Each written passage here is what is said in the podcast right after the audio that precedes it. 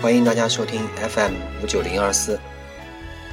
飞行员舒克的飞行广播，我是你们的主播舒克。今天我们来说一下呃情爱方面的问题啊。最近这两期呢，我都喜欢讲一些这个情爱的感觉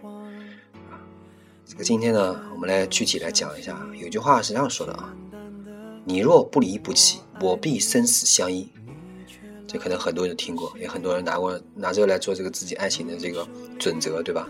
也很多人拿这个来拷问过自己男朋友，是不是？好，呃，这句话呢，呃，我个人理解啊，这个呢，我个人理解这句话其实很有问题的。这句话造成很多人觉得爱情它就是不离不弃。其实啊，我倒觉得，爱情这玩意儿，如果不掺杂一些。离别的悲伤在里面，根本就不配叫爱情。以前有句话说，所有的爱情都是为了在一起，只有母爱是为了分开。其实我觉得，所有的爱情，我们之所以爱呀爱呀爱呀，我们之所以在一起，拼命发现对方的优点，拼命展示对方的优点，要凑时间在一起，说句好听的话，做互相温暖的事情，这些其实都是为了分开，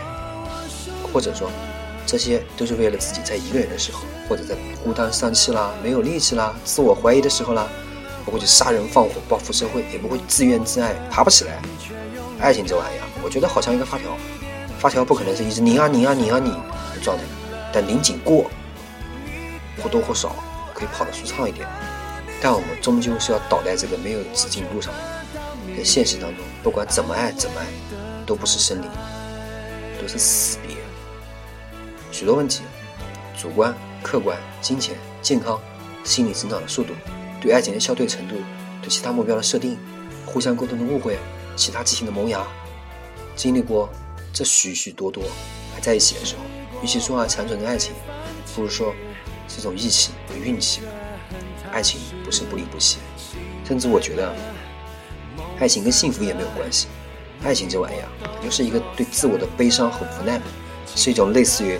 你发现了夕阳西下，霞光满天，忽然泪流满面的痛苦又复杂的美。但正因为有了痛苦，有了复杂，经历了一些自己明白，但是说出来也许会被笑话的感觉，我们才成熟，才长大，才不想放弃自己，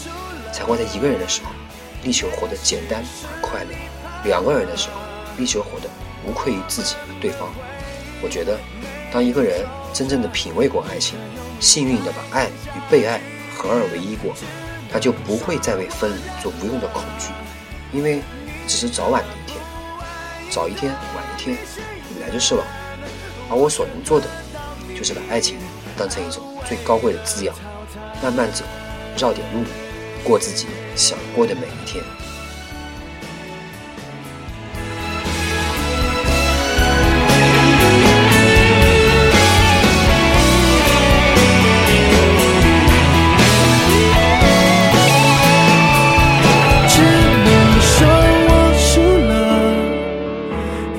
其实你怕了